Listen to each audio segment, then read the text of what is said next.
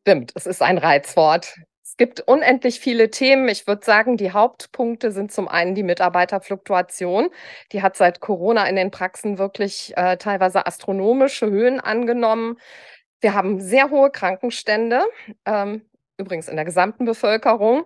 Ähm, und ich befürchte, dass der Wert, den das Statistische Bundesamt 2021 ausgeworfen hat, mit 11,2 Arbeitstagen im letzten Jahr nochmal deutlich getoppt ähm, sein dürfte. Ja, und zum anderen Produktivitätsprobleme, also ineffizientes Arbeiten, fehlendes Wissen und viele, viele Aspekte drumherum und natürlich Personalgewinnung.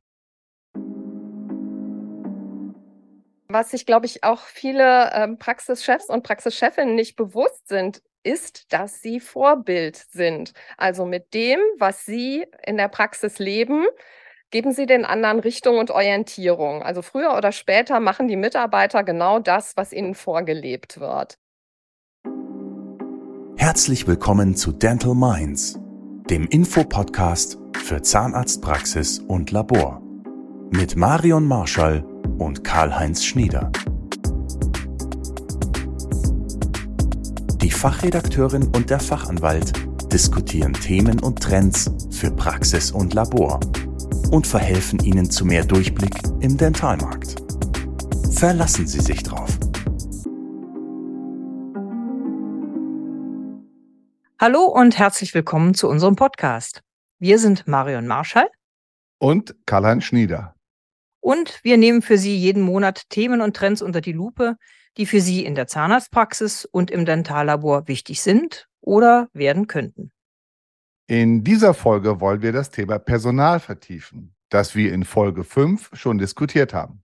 Dazu haben wir uns einen sehr kompetenten Gast eingeladen. Ja, ganz genau, denn wir freuen uns sehr, dass wir Frau Dr. Susanne Wojcik heute als Expertin dabei haben. Sie ist nicht nur promovierte Wirtschaftswissenschaftlerin und als Referentin und Mitglied der Geschäftsführung der ZAEG seit Jahrzehnten für und in Zahnarztpraxen tätig.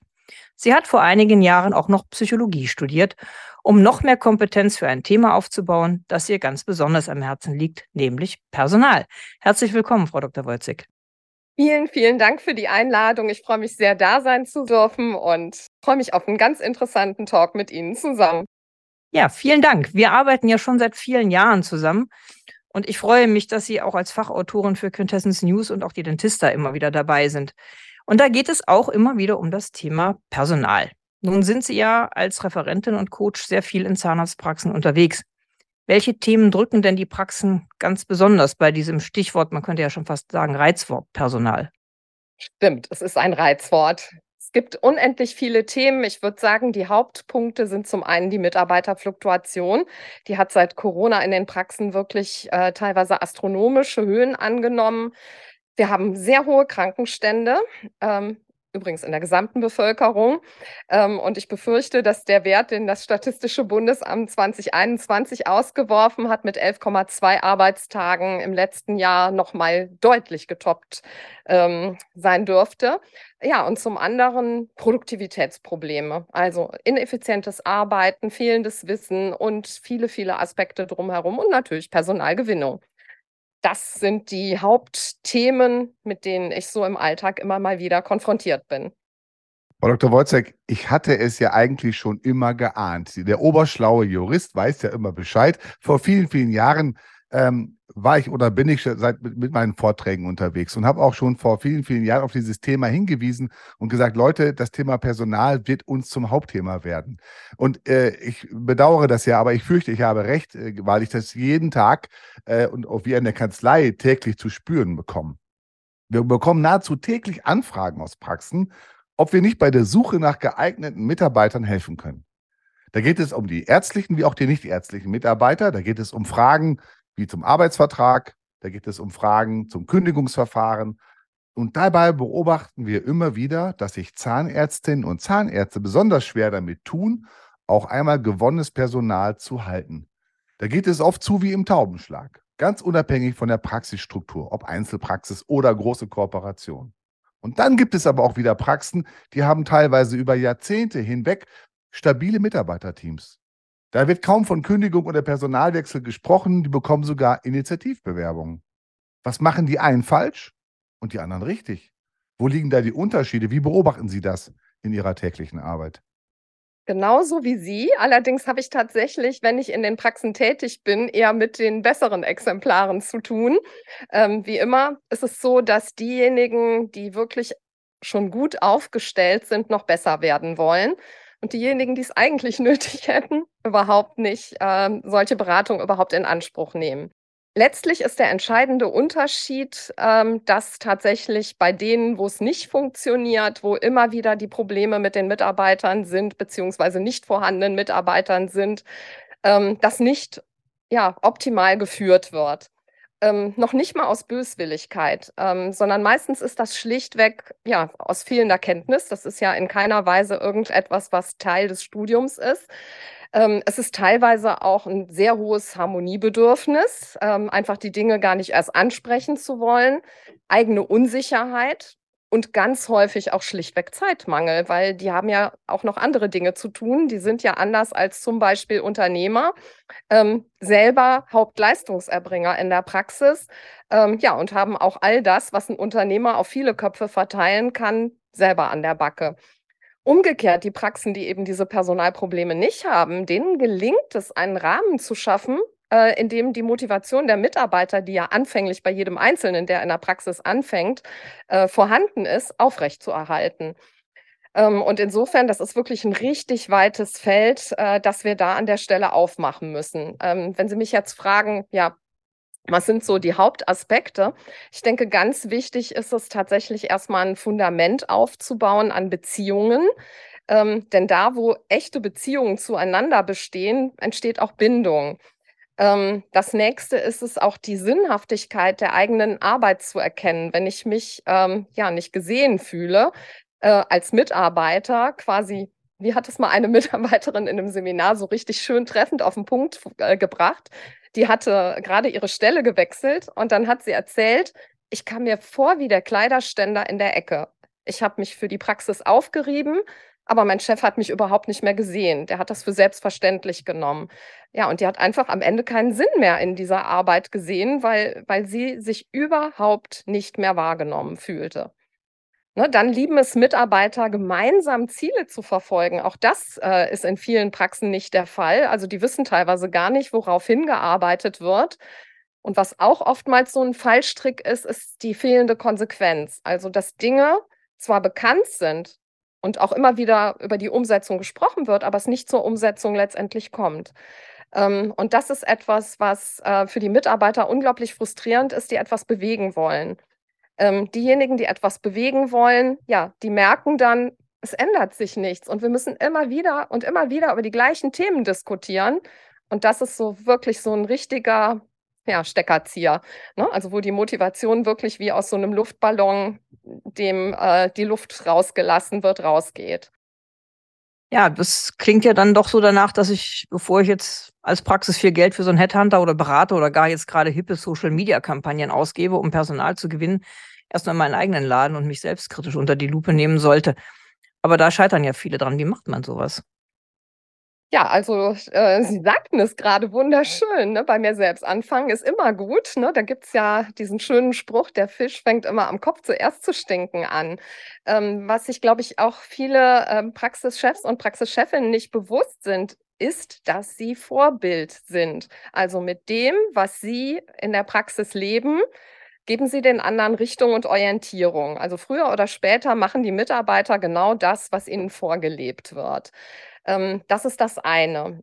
Ähm, das nächste ist, ähm, ja, wenn ich selber nicht organisiert bin, ähm, wie soll ich es schaffen, meinen Laden zu organisieren? Na, ne, also ich brauche auch einen Rahmen, eine Struktur, in der jeder auch weiß um seinen Anteil an dem großen Ganzen. Ähm, und das ist halt auch etwas, was Menschen unbedingt brauchen, um auch äh, ja ihre eigene Rolle, ihren eigenen Anteil am großen Ganzen überhaupt erkennen zu können. Ja, und wenn es jetzt darum geht, anzufangen, würde ich als nächsten Schritt dann in Richtung Team wirklich an den Beziehungen arbeiten, weil in dem Moment, wo ich gute Beziehungen habe, ähm, zum einen selbst als Chef, als Chefin in Richtung Team, zum anderen als Mitarbeiter untereinander, hat das einfach ein sehr solides Fundament. Ne? Weil gute Beziehungen das Verständnis füreinander fördern. Ne? Ähm, und das ist auch etwas, was unglaublich wichtig ist. Ich muss wissen, was die jeweils anderen brauchen, um sich in dem Laden wohlzufühlen. Ähm, und das ist auch etwas, wo häufig auch Missverständnisse aufkommen. Also es wird ja oft, oftmals auch über fehlende Wertschätzung geklagt. Fehlende Wertschätzung ähm, drückt sich aber für jeden Einzelnen anders aus. Also die Chefs, die Chefinnen können durchaus an der Stelle wertschätzend aus ihrer Perspektive unterwegs sein, aber die anderen halt trotzdem nicht abholen mit der Art der Wertschätzung.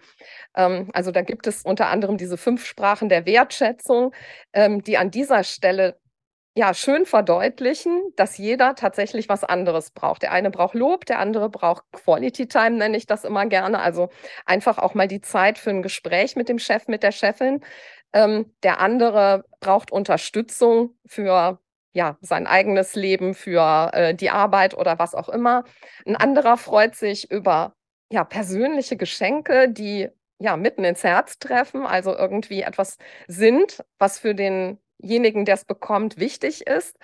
Ähm, oder aber auch einfach mal so kleine körperliche ähm, Zuneigungsgesten, ne? sei es denn das Abklatschen nach einer gelungenen Behandlung, sei es denn das mal in den Arm nehmen, wenn mal was in die Hose gegangen ist und jemand total betroffen davon ist. Ja, und gute Beziehungen puffern natürlich auch wahnsinnig viel weg, ne? wenn es darum geht, äh, ja, ich sag mal, den durchaus ab und an mal als stressig empfundenen Arbeitsalltag ähm, gemeinsam wegzuarbeiten. Geteiltes Leid ist nun mal halbes Leid, das weiß der Volksmund ja auch schon. Ja, und gemeinsame gute Beziehungen sorgen ja auch dafür, dass die Bereitschaft da ist, auch durch dick und dünn zu gehen, also durch die Herausforderungen, die ja immer wieder im Praxisalltag sind. Ähm, wenn ich den anderen gut verstehe, wird es einfacher, Konflikte zu lösen und es wird einfacher, auch mal Probleme anzusprechen. Und das alles ist total wichtig. In dem Moment, wo ich gute Beziehungen zu den Mitarbeitern habe, kriege ich auch Unzufriedenheiten mit. Heißt also, wenn ähm, so nach einer gewissen Zeit stellt sich ja oftmals äh, für Mitarbeiter, die in der Assistenz angefangen haben, so ein bisschen die Langeweile ein. Ich habe alles schon hunderttausend Mal gemacht und dann wird der Wunsch nach mehr irgendwie wach. Und das führt dann dazu, dass die sich entwickeln wollen. Und wenn ich diesen Moment nicht mitbekomme als Chef, als Chefin, ja, muss ich damit rechnen, dass der früher oder später sagt, das ist mir zu wenig. Ich gehe und suche mir eine Stelle, wo ich das leben kann, was ich eigentlich jetzt gerne möchte. Also sei es in die Verwaltung zu gehen, in die Abrechnung zu gehen, an die Rezeption zu gehen äh, oder eben äh, sich in Richtung Prophylaxe weiterzuentwickeln. Also die Wünsche der Mitarbeiter sind da auch genauso vielfältig, wie die Menschen in den Praxen sind. Ja, und immer alles, was wir gemeinsam bewältigt haben, schweißt am Ende zusammen. Also die guten Beziehungen, die einerseits dazu beitragen, dass wir weiterkommen, sorgen am Ende auch dazu, ja, dass die Beziehungen noch fester werden, weil wir eben gemeinsam Dinge bewältigen können. Frau Dr. Wojcek, lassen Sie uns auch nochmal das Thema Beziehung wunderbar und richtig und auch gleich nochmal zu vertiefen, äh, nochmal einen Blick auf die organisatorischen Strukturen werfen. Äh, ich habe das Gefühl, dass das Thema Personal von Praxiseinrichtern, Praxisarchitekten, äh, in der Vergangenheit eigentlich rein organisatorisch gesehen wurde. Da gibt es Praxen, und ich komme rum in der Republik und sehe viele Praxen, die sind so organisiert, dass der Behandler von einem Behandlungszimmer in das nächste geht, aber bloß nicht über den Flur, um bloß nicht Mitarbeiter oder auch Patienten zu treffen. Die sind so organisiert, dass das also wirklich arbeitsablaufsmäßig organisiert ist. Und dann schaue ich mir die Personalräume an, häufig im Keller, häufig das letzte Zimmer am Ende, hinterm Praxislabor, wenn man noch Glück hat. Und da sieht es dann oftmals aus wie Kraut und Rüben. Also man denkt, oh Gott, Wertschätzung ist das ja nicht. Das ist ein Punkt, der mir so aufgefallen ist über die Jahre hinweg. Ich glaube, da gibt es viel nachzubessern an der Stelle. Also das muss auch räumlich, auch organisatorisch nach vorne geholt werden, das Thema. Wer soll sich denn da wohlfühlen? Also das Thema Wohlfühlfaktor in der Praxis. Wie bedeutsam ist der heute für das Personal? Das wäre die erste Frage. Und das zweite Thema ist, dass die Praxen noch nicht so richtig erkannt haben, nach meinem Eindruck, dass das Personal eine derart zentrale Bedeutung hat, dass es sich auch nach außen niederschlagen muss. Sie, kennen Sie Webseiten oder einige Webseiten, wo das die sind ja meistens an Patienten oder an die Behandlungsstruktur gerichtet. Da wird viel erklärt, er macht getan. Aber eine Seite, die ans Personal sich richtet, auch an das zukünftige Personal, ärztlich wie nicht ärztlich, erkenne ich auf den meisten Webseiten nicht. Warum sollte ich denn in der Praxis arbeiten? Diese äh, Argumentation, die Motivation kann doch da schon anfangen, oder? Oh ja, ähm, also da sagen Sie etwas, was wirklich mir auch aufgefallen ist. Ähm, ja, ähm, also ich habe ja mehrere Facetten meiner Tätigkeit. In den beratenden Fällen komme ich halt häufig in Praxen, wo mir das genauso auffällt, wie Sie das gerade beschrieben haben. Also ähm, wirklich zusammengebauter Brüll vom Sperrmüll. Wertschätzung ist es definitiv an der Stelle nicht. Umgekehrt, in den Praxen, in denen ich tätig bin, wo ich ja auch schon gesagt habe, dass ich wahrscheinlich die Positivauslese habe, ähm, an der Stelle, wenn ich als äh, Trainerin oder als Coach für die Praxen unterwegs bin, ist es tatsächlich so, dass die wunderschöne und auch sehr wertschätzende Personalräume haben. Die haben auch Platz im Personalraum. Da kann man vernünftig arbeiten miteinander. Da ist eine gemütliche Sitzecke. Da sind Bilder an den Wänden, die von gemeinsamen Aktivitäten zeugen. Ähm, also da ist tatsächlich eine ganz andere Atmosphäre in, als in den erstgenannten Praxen.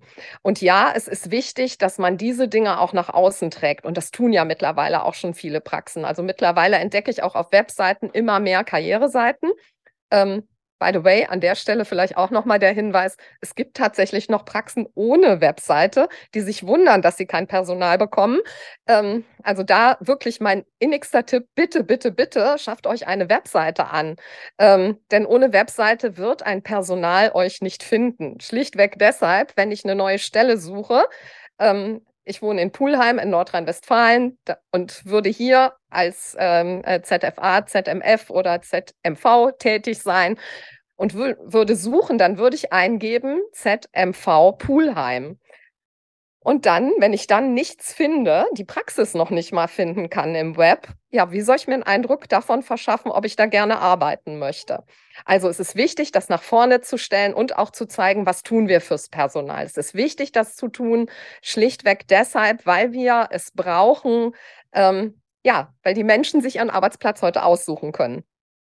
Ja, das ist, glaube ich, ein wichtiger Punkt, ne, den viele unterschätzen, dass die potenziellen Mitarbeiterinnen und Mitarbeiter tatsächlich vorher im Web suchen und gucken, finde ich die überhaupt, wie ist die, äh, wie ist die Reputanz, wie sieht das aus da? Äh, sind die Räume modern? Ist das Team, gibt es eine äh, gemeinsame Kleidung? Gibt es da irgendwelche mhm. Hinweise auf Fortbildung oder andere Sachen? Das ist unterschätzen, glaube ich, viele. Ne? Da gibt es eine rudimentäre Website oder es gibt so ein Hochglanzteil, dass man sagt, naja, ob das so sein kann, wie das da so aussieht, das weiß ich noch nicht. Ne? Das gibt es auch. Also der Klassiker ist, Sie haben es ja gerade angesprochen, äh, die Webseite, die fehlt. Äh, oder aber die selbstgemachte Webseite. Äh, die selbstgebaute mit eigenen Fotos und eigenen, möglicherweise nicht ganz professionellen Texten, wo der Eindruck nach außen entsteht, naja, hier wird gespart und möglicherweise wird auch nachher an meiner Person gespart. Ausbildung, Fortbildung etc. etc. Gehalt. Das ist das eine. Oder die Kleinanzeige in einem Werbeblättchen, die irgendwo im Supermarkt liegt. Ne? Also da nach dem Motto, darf, ich meine, das mag ja funktionieren im Einzelfall, ist manchmal aber auch eine Aussage. Ne? Manchmal ist das auch eine Aussage. Aber das, lassen wir uns doch mal zum Thema Organisation innerhalb der Praxis kommen. Mein Eindruck über die Jahre ist auch, das Personalthema wird von den Chefs der Praxen, den Inhaber der Praxen auch gerne wegdelegiert. So nach dem Motto, das macht meine älteste, erfahrenste Mitarbeiterin, die ist zuständig, die kümmert sich um Organisation. Inwieweit ist das heute Chefsache? Oder andersrum, bei, äh, bei Berufsausübungsgemeinschaften mit mehreren Berufs-, also mit mehreren Zahnärzten, eine klare Zuordnung. Wer ist für das Personal zuständig? Denn sonst haben wir dieses Hopping ne? von einem zum anderen und keiner ist richtig zuständig und es erscheint unorganisiert. Ist das nicht etwas Fatales? Das ist definitiv fatal. Ähm, also äh, gerade auch bei Berufsausübungsgemeinschaften ist es unglaublich wichtig, dass die Mitarbeiter genau wissen, der ist mein Ansprechpartner für mhm. dieses Thema, der ist mein Ansprechpartner für jenes Thema. Ähm, ansonsten passiert nämlich Folgendes, gerade auch ähm, aktuell ähm, bin ich da in einer Praxis aktiv, wo genau das das große Problem ist. Die Mitarbeiter laufen ständig gegen die Wand. Die wollen irgendetwas geklärt haben, eine Gehaltserhöhung, einen Sonderurlaubstag oder was auch immer und müssen jeden einzelnen ähm, Inhaber an der Stelle abklappern, die sich gegenseitig dann referenzieren, was dazu führt, dass die Mitarbeiter sich wie so ein Ping-Pong-Ball hin und her gespielt fühlen ähm, ja, und letztendlich nicht zum Ergebnis kommen. Und das ist unglaublich frustrierend. Also es muss klare Zuständigkeiten geben, nicht nur für die Führung. Ja, und ob die Führung delegierbar ist, ähm, ich denke, das kommt auf den Einzelfall an.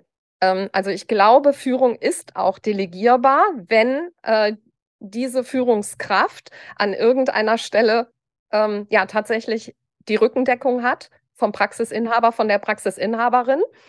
Ähm, wenn gemeinsame Spielregeln verabredet sind, dass jeder wirklich genau weiß, in dem Rahmen darf sie agieren, und zwar alle Beteiligten. Denn ansonsten haben wir auch wieder die Möglichkeit, Ping-Pong zu spielen. Äh, wenn ich meinen Willen äh, bei der besagten Führungskraft nicht bekomme, ähm, ja, dann gehe ich eben zum richtigen Chef, zur richtigen Chefin äh, und probiere da mein Glück. Ja, und dann wird man gegeneinander ausgespielt. Das ist so ähnlich wie in der Kindererziehung. Äh, wenn ich meinen Willen bei Papa nicht kriege, dann gehe ich eben zu Mama oder umgekehrt. Und deswegen, da ist es wichtig, dass wirklich klare Spielregeln ist. Ähm, und das ist für mich auch ein ganz äh, essentieller Punkt, äh, wenn ich ähm, ja, ich sag mal, Praxisinhaber, Praxisinhaberinnen miteinander verheirate ähm, auf der inhaltlichen Ebene. Also ähm, das mache ich recht häufig, äh, dass ich äh, quasi mit denen eine äh, Praxisverfassung verfasse ähm, dann steuere ich die durch diesen Prozess und da sorge ich dafür, dass diese notwendigen Abstimmungen im Vorfeld getroffen werden. Naturgemäß kann man nicht alles im Vorfeld abschätzen, aber allein durch meine Erfahrung ähm, weiß ich, worauf es im Wesentlichen ankommt und sorge dann dafür, dass diese Punkte erstmal miteinander wirklich auch fixiert werden. Und dann gilt es gegenüber dem Team, ja, wie ein Mann aufzutreten, beziehungsweise eine Frau. Ähm, da darf kein Blatt zwischenpassen. Und wenn dann Dinge im Alltag auftreten, die schwierig sind, äh, weil sie noch nicht geklärt sind, ja, dann muss halt auch gesagt werden, stopp, das muss ich erst mit meinen Kollegen besprechen. Ähm, und wir müssen da eine Abstimmung für treffen. Den Fall haben wir noch nicht berücksichtigt. Ich weiß jetzt auch ad hoc gar nicht, wie ich es jetzt entscheiden würde. Bitte Geduld, das klären wir erst und dann gibt es erst eine Rückmeldung dazu. Aber diese Klarheit ist wichtig, ähm, ja, damit es äh, auch lösungsorientiert letztendlich abgewickelt wird und kein Sand ins Getriebe kommt. Ja, also ich, äh, das sind sehr, sehr wichtige Tipps. Also gerade diese Vereinbarung oder diese Verfassung finde ich eine super mhm. Idee. Also das habe ich so auch noch nicht gehört, aber ich denke, das ist ein, sicherlich ein Tipp für viele, dass man eben eine Ebene findet, diese Dinge aus dem Alltag erstmal rauszuziehen. Ja.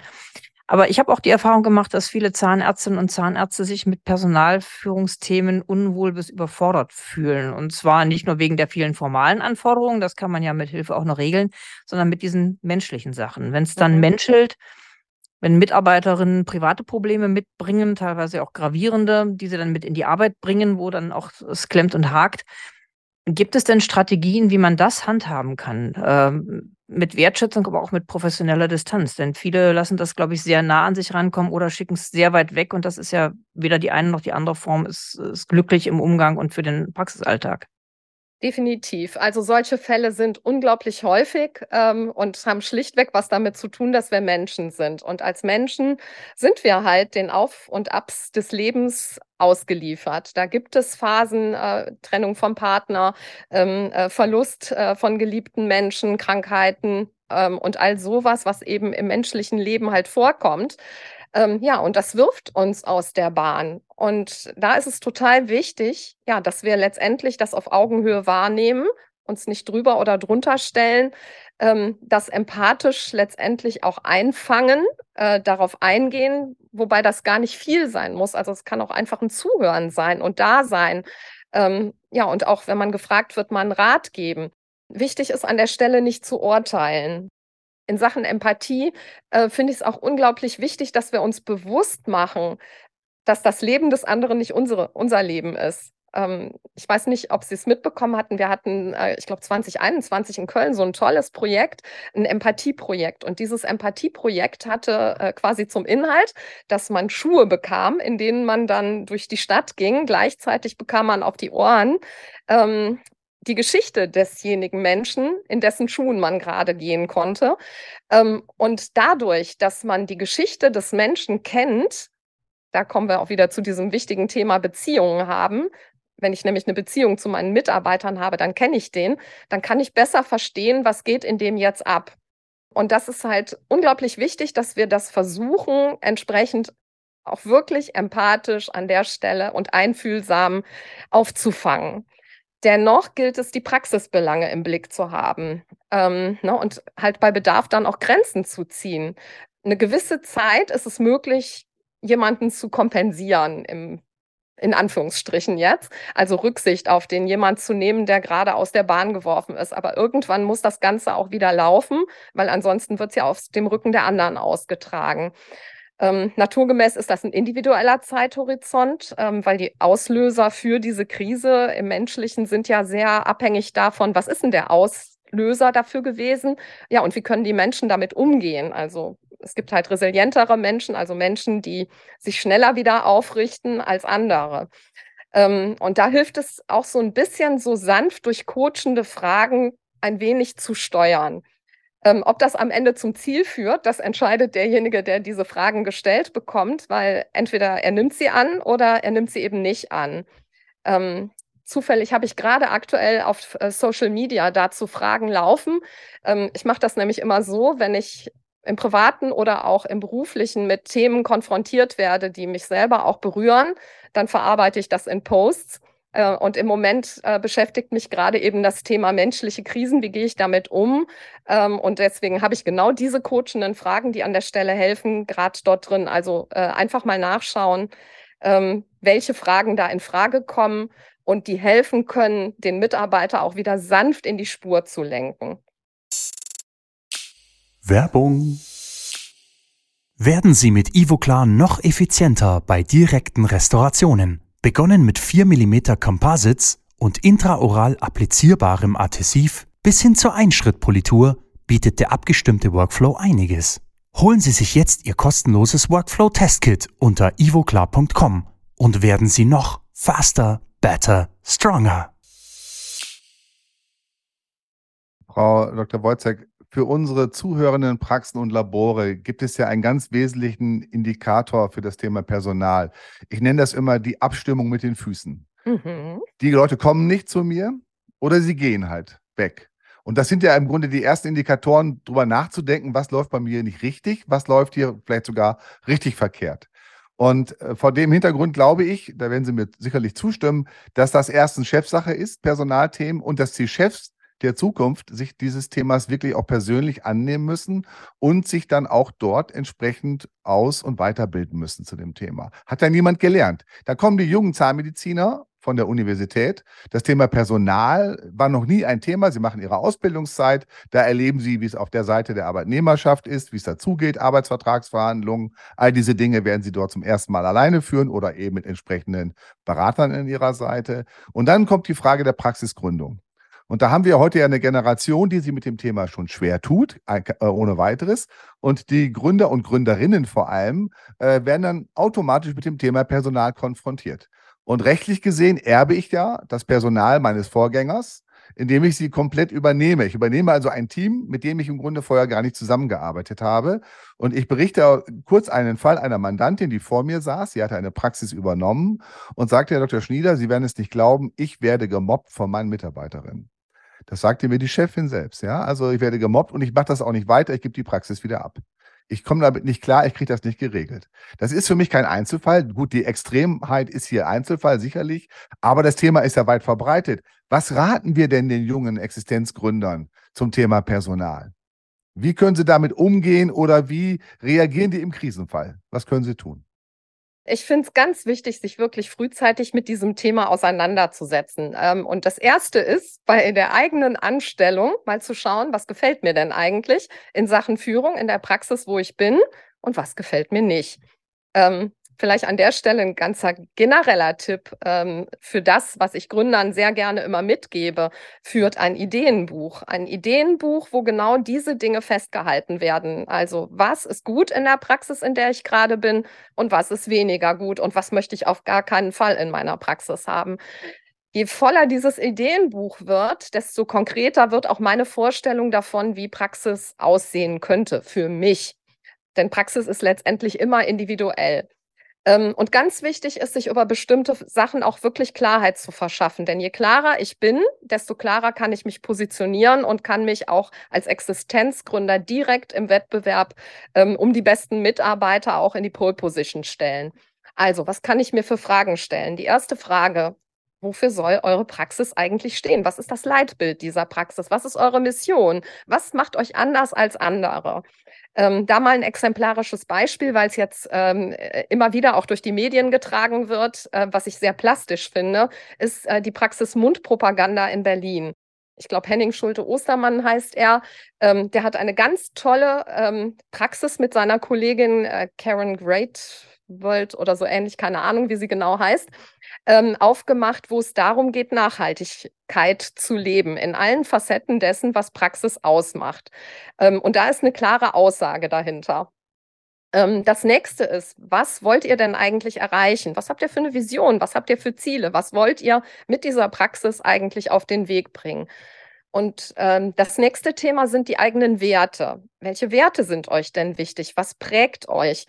Ähm, das ist äh, aus zweierlei Gründen hilfreich. Äh, zum einen, wenn ich meine Werte kenne, habe ich so einen inneren Kompass, um besser entscheiden zu können. Das erleichtert es, Entscheidungen im Leben zu treffen. Und was ich viel schöner noch finde, dadurch, dass ich mir über meine Werte klar bin, kann ich die Werte auch kommunizieren. Und ich kann das gar nicht oft genug kommunizieren, denn letztendlich geben die Werte den Rahmen vor, in dem Mitarbeiter sich äh, bewegen dürfen. Und wenn die die Werte immer wieder spüren, ja, erkennen die die Grenzen, die sie nicht überschreiten dürfen. Und das finde ich unglaublich wichtig. Ja, und dann hatten wir ja auch schon darüber gesprochen, ähm, dass ich es ähm, eben bei Berufsausübungsgemeinschaften auch total wichtig finde, dass es eine Führungskarte gibt, ähm, damit jeder ein einheitliches Führungserlebnis in der Praxis auch hat.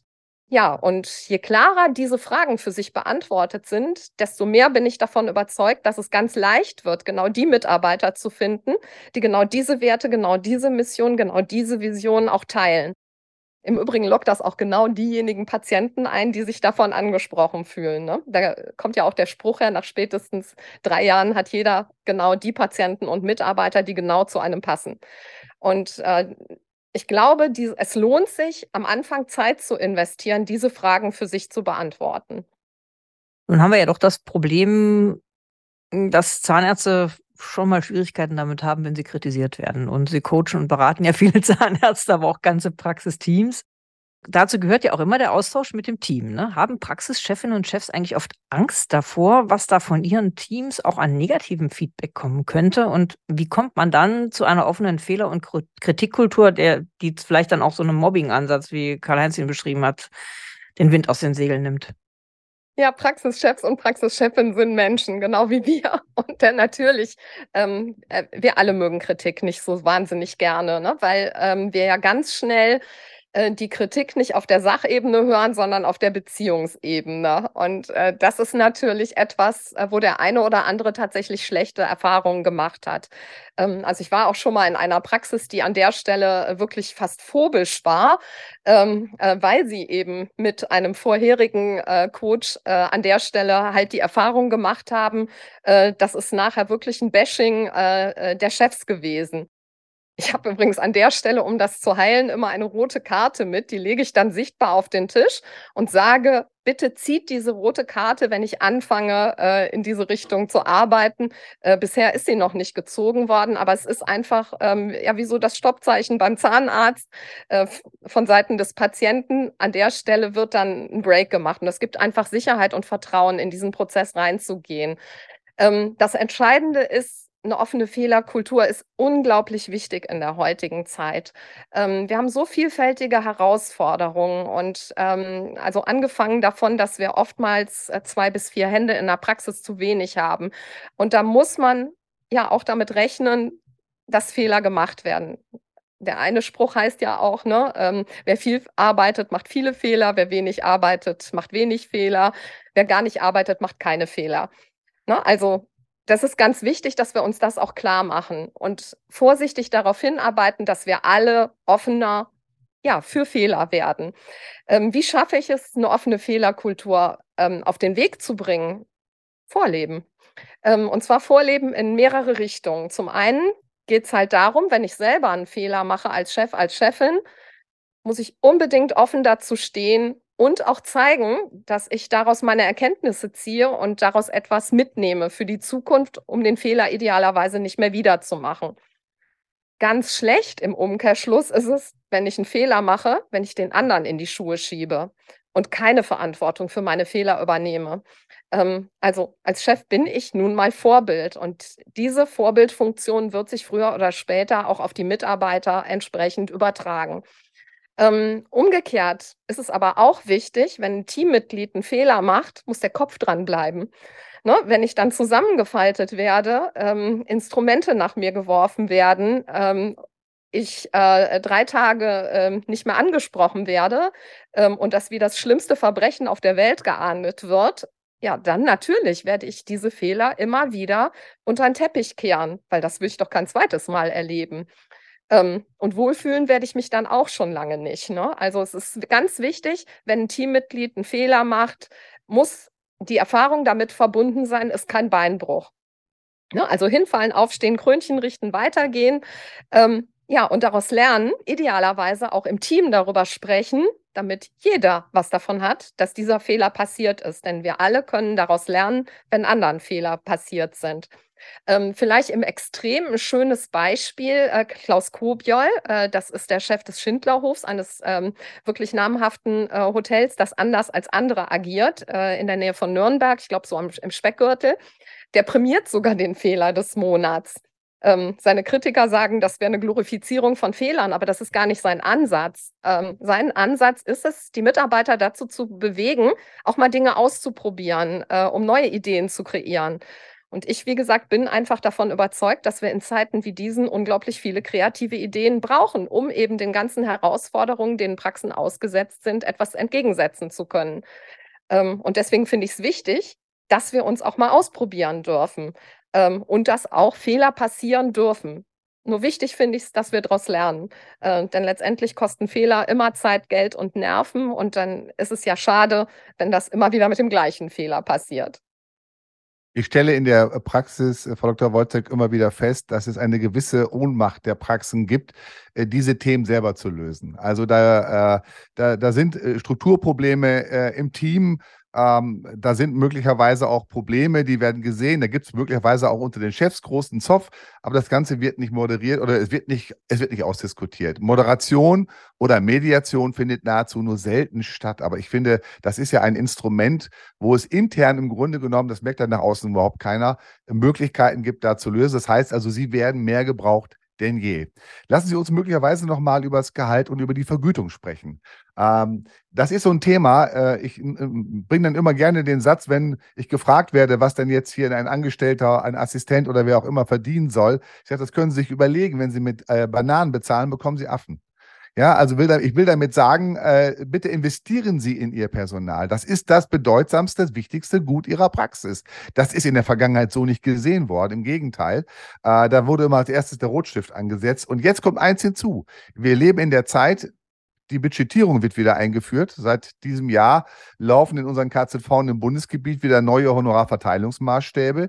Die Praxen spüren das. Möglicherweise werden hier die Honorare begrenzt. Und jetzt wird geguckt und äh, möglicherweise auch da geschaut, wie gehen wir mit dem Thema Vergütung Personal um? Was sind da Ihre Überlegungen oder auch Ihre Tipps? Also da habe ich eine ganz, ganz, ganz klare Auffassung. Ähm, wir müssen alle der Realität ins Auge schauen. Die Mitarbeiter sind aufgrund ihrer Einkommensklasse viel, viel stärker von der Inflation betroffen als unser einer. Ähm, und da müssen Entscheidungen getroffen werden. Kann ich mir jetzt es leisten, nochmal mein Auto voll zu tanken oder will ich nicht lieber das Obst für die Kinder damit bezahlen, damit die frisches Obst auf dem Tisch haben?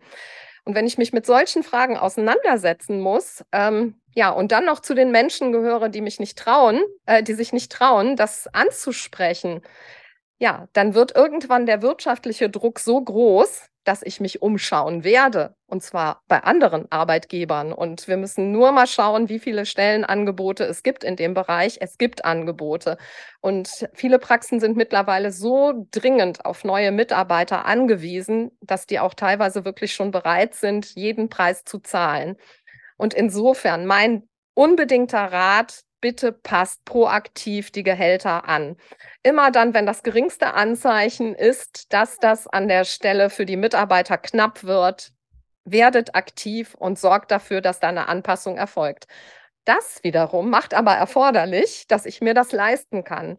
Ähm, und insofern sehe ich trotz aller Herausforderungen im Moment eine wahnsinnig große Chance, dass wir in die Köpfe hineinbekommen, dass man als Zahnarzt, als Zahnärztin Unternehmer ist und etwas unternehmen muss. Und das Schöne ist, die Zahnärzte haben doch im Gegensatz zu den Ärzten so wahnsinnig viele Freiheitsgrade. Bitte spielt diese Freiheitsgrade. Wir haben aktuell ähm, in der GOZ die Situation, dass wir, ich glaube, 90 Leistungen beim 2,3-fachen Satz unterhalb des BEMA haben. Wir haben 47 Leistungen, die äh, beim 3,5-fachen Satz unterhalb BEMA sind. Wir haben die Budgetierung. Also wo soll das Geld denn herkommen? Es muss daher kommen, dass wir die Möglichkeiten der GOZ spielen. Und da gibt es doch diesen wunderbaren Paragraphen 2 Absatz 1 und 2 mit der freien Vereinbarung, wo ich mich aus diesem Korsett lösen kann. Und ich glaube, das muss jetzt getan werden. Also Gehälter anpassen, Honorare ganz knallhart kalkulieren und im Rahmen der legalen Möglichkeiten, die die GOZ den Zahnärzten bietet, anpassen. Das ist meine Empfehlung. Da ist ja auch noch die Frage dahinter, das ist ja immer ein sehr wichtiger Hinweis, sich selber eben entsprechend aufzustellen. Und gute Mitarbeiter verdienen ja auch gutes Geld. Die Frage der Investitionen in Fortbildung, weil viele Mitarbeiterinnen sagen ja, wir würden ja gerne, aber wir trauen uns nicht zu fragen. Ähm, wie sehen Sie das? Also, dass man wirklich aktiv auch auf das Team zugeht und sagt, ja, es sind schwierige Zeiten, aber wir müssen uns weiterentwickeln und wir investieren auch in die Qualifikation unserer Mitarbeiterinnen. Wie, wie beurteilen Sie das zum jetzigen Zeitpunkt? Ähm, also gerade die Mitarbeiter, die uns wertvoll und teuer sind, das sind ja Mitarbeiter, die auch wachsen wollen. Und wenn ich denen keine Wachstumsmöglichkeiten gebe innerhalb der Praxis, dann werden die die außerhalb der Praxis suchen. Ähm, und insofern ist es wichtig, auch an der Stelle mitzubekommen, wenn es Mitarbeiter gibt, die sich weiterentwickeln wollen. Das Schöne ist ja, in dem Maße, wie sich die Mitarbeiter weiterentwickeln, können sich auch die Praxisstrukturen weiterentwickeln. Also das ist ja sogar eine Investition in die eigene Praxis. Und deswegen finde ich es unglaublich wichtig, diese Investition an der Stelle auch zu tätigen, und zwar proaktiv. Und da sind wir auch wieder bei den notwendigen Beziehungen. Wenn ich mit den Mitarbeitern eine echte Beziehung habe, dann trauen die sich das anzusprechen, dass ihnen das zu wenig ist. Ähm, und dann trauen die sich auch gemeinsam äh, äh, das mit ihnen auch ähm, zu besprechen und auch gemeinsam mit ihnen Lösungen dafür zu finden. Die Mitarbeiter sind ja sogar bereit, dafür auch eigene Freizeit zu opfern. Na, also die wollen das ja gar nicht unbedingt auch noch in der Arbeitszeit machen. Die sind schon froh, wenn sie die finanzielle Unterstützung bekommen. Ähm, und ich finde das so wichtig, dass wir die motivierten Mitarbeiter auch motiviert erhalten. Das sind diejenigen, die die Praxis vorantreiben und ziehen, die immer mitdenken, die immer da sind. Ähm, und denen müssen wir diese Möglichkeiten wirklich unbedingt einräumen. Jetzt sind das ja sehr viele Aufgaben, Karl-Heinz, die wir jetzt, jetzt hier gemeinsam zu dritt diskutiert und beschrieben haben und viele Anforderungen. Äh, der Satz lautet ja, Leadership kann man lernen. Ne? Manche tun sich leichter damit, manche schwerer, aber man kann das lernen. Also man kann Führung lernen, man kann auch lernen, wie man empathisch mit Menschen umgeht. Aber ganz alleine schaffe ich das ja neben dem Praxisalltag mit Sicherheit bei vielen nicht. Und wenn ich mir jetzt externe Hilfe holen will, wie finde ich eigentlich einen guten Berater oder Coach? Ja, also das ist schon ähm, ein bisschen herausfordernd, äh, aber es gibt äh, wirklich in der Branche tolle äh, Berater und Coaches. Also wichtig finde ich, äh, dass die einfach den Rahmen von Zahnarztpraxis verstanden haben. Also wie ähm, funktioniert Zahnarztpraxis auf der wirtschaftlichen Ebene und auf der organisatorischen Ebene. Ähm, das ist die eine Seite, weil äh, Prozesse ähm, die müssen innerhalb dieses Rahmens gestaltet werden.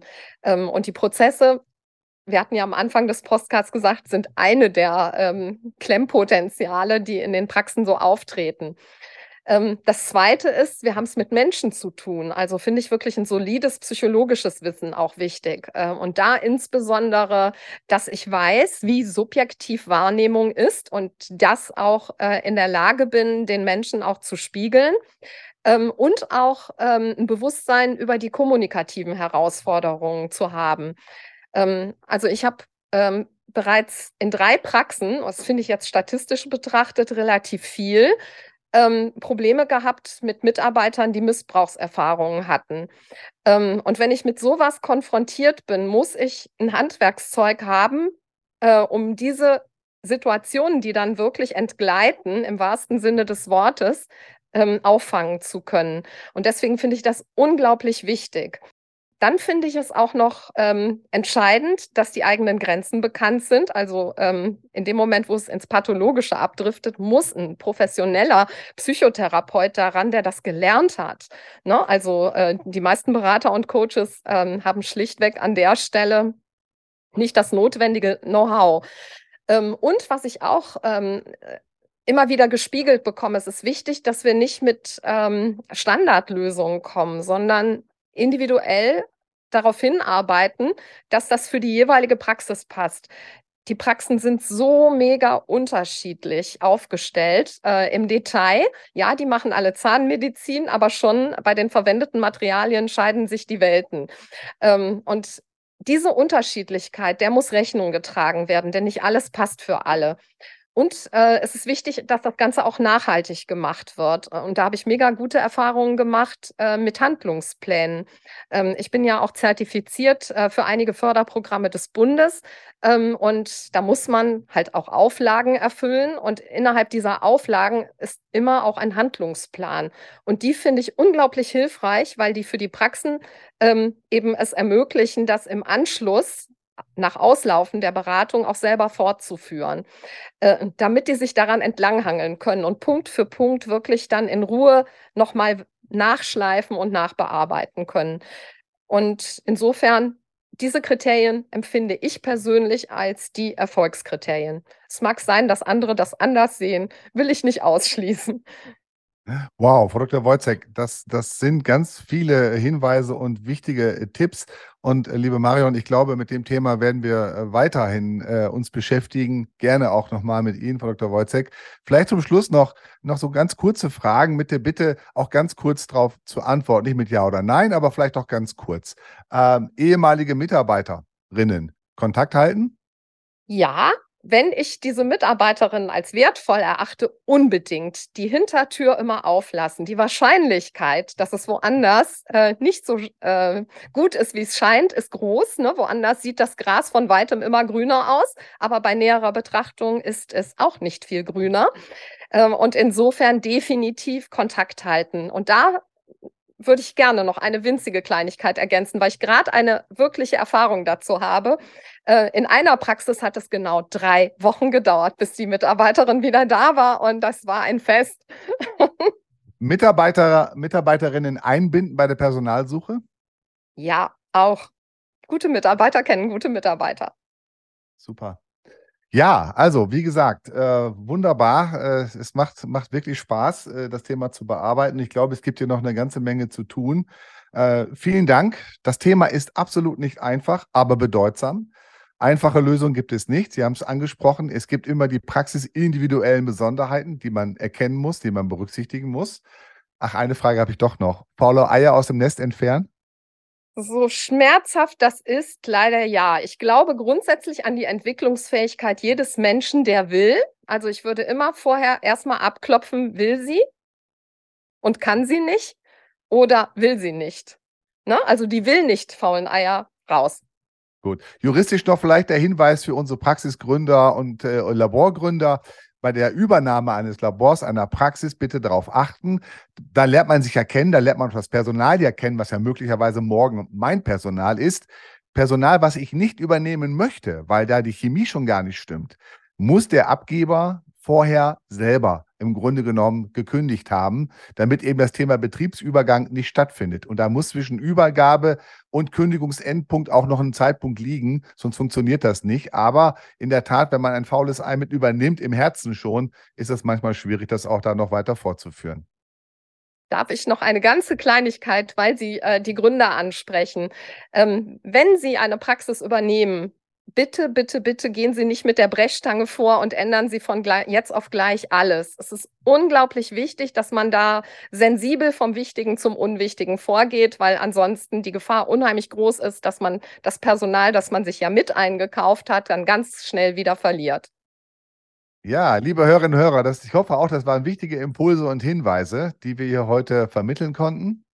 Ja, das ist auch von mir nochmal ein ganz herzliches Dankeschön. Äh, ich habe mal gelernt, es kann auch ein Zeichen von Wertschätzung sein, dass man sich in gegenseitiger Wertschätzung voneinander trennt, wenn es nämlich nicht passt. Ähm, insofern ist Wertschätzung sehr vielfältig.